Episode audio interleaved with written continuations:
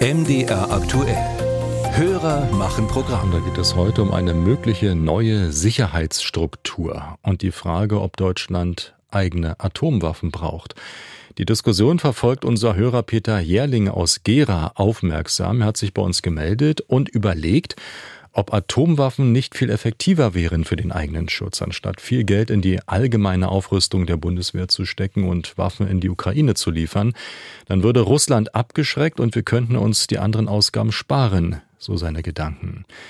Ist das aber ein taugliches Szenario? Nils Buhler ist dem nachgegangen. Livio Horowitz arbeitet als sicherheitspolitischer Experte in der Stiftung für Wissenschaft und Politik in Berlin. Einer seiner Schwerpunkte nukleare Bedrohung und Abschreckung. Von seiner Forschungsarbeit weiß er, Atomwaffen sind keine Alleskönner. Wenn unser Ziel ist, dass die Ukraine Gebiete von Russland zurückerobert, damit Kiew dann in einer aussichtsreicheren Verhandlungsposition kommt, ja, dann helfen Atomwaffen wenig. In diesem Szenario nehmen wir an, wir hätten solche Waffen, wir würden damit drohen, sie einzusetzen. Wenn Russland sich beispielsweise nicht aus der Ukraine zurückzieht, dann würde Moskau antworten, sie würden die gleichen Mittel benutzen, und zwar gegen uns. Anders formuliert, Waffenlieferungen in die Ukraine bleiben aus seiner Sicht sinnvoll. Nur von einer Drohung mit Atomwaffen allein ließe sich Russland nicht abschrecken, denn Russland kann ja ebenfalls damit drohen, nukleare Waffen einzusetzen. Aus demselben Grund muss Deutschland auch weiterhin Geld in seine eigene konventionelle Rüstung stecken, sagt der Experte. Sollte Russland konventionell die NATO angreifen, dann sind wir auch relativ wenig glaubwürdig, wenn wir dann mit Atomwaffen direkt drohen. Wir sind viel glaubwürdiger, wenn wir sagen, wir können dagegenhalten, wir können diese Option Russlands verneinen, indem wir halt im konventionellen Krieg diese Kräfte besiegen. Und dann, so Horowitz weiter, gibt es Hürden dafür, dass sich Deutschland Atomwaffen anschafft. Unter anderem ist da der Atomwaffensperrvertrag, den die Bundesrepublik 1975 ratifiziert hat.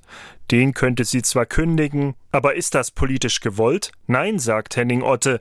Der CDU-Politiker ist stellvertretender Vorsitzender des Verteidigungsausschusses im Bundestag. Wir sollten jetzt nicht spekulieren, ob man im Rahmen einer Eskalation mit immer höheren Waffen eine Antwort geben kann.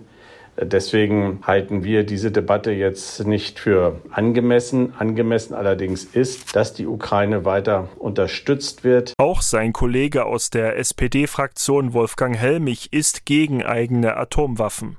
Der verteidigungspolitische Sprecher zweifelt an der Glaubwürdigkeit von Trumps Aussagen.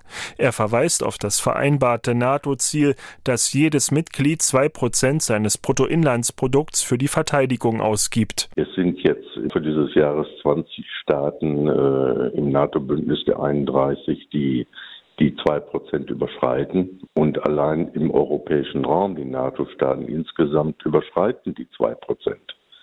Also das ist eine Wahlkampfaussage. Andere Politiker zeigten sich dagegen offen für eine Diskussion über Atomwaffen. Die SPD-Spitzenkandidatin für die Europawahl Katharina Barley etwa hatte laut über eigene Atomwaffen für die EU nachgedacht. Auch Bundesfinanzminister Lindner hält eine Debatte darüber für sinnvoll. Es müsse mehr Kooperation mit den beiden Atommächten Großbritannien und Frankreich geben, so der FDP-Politiker.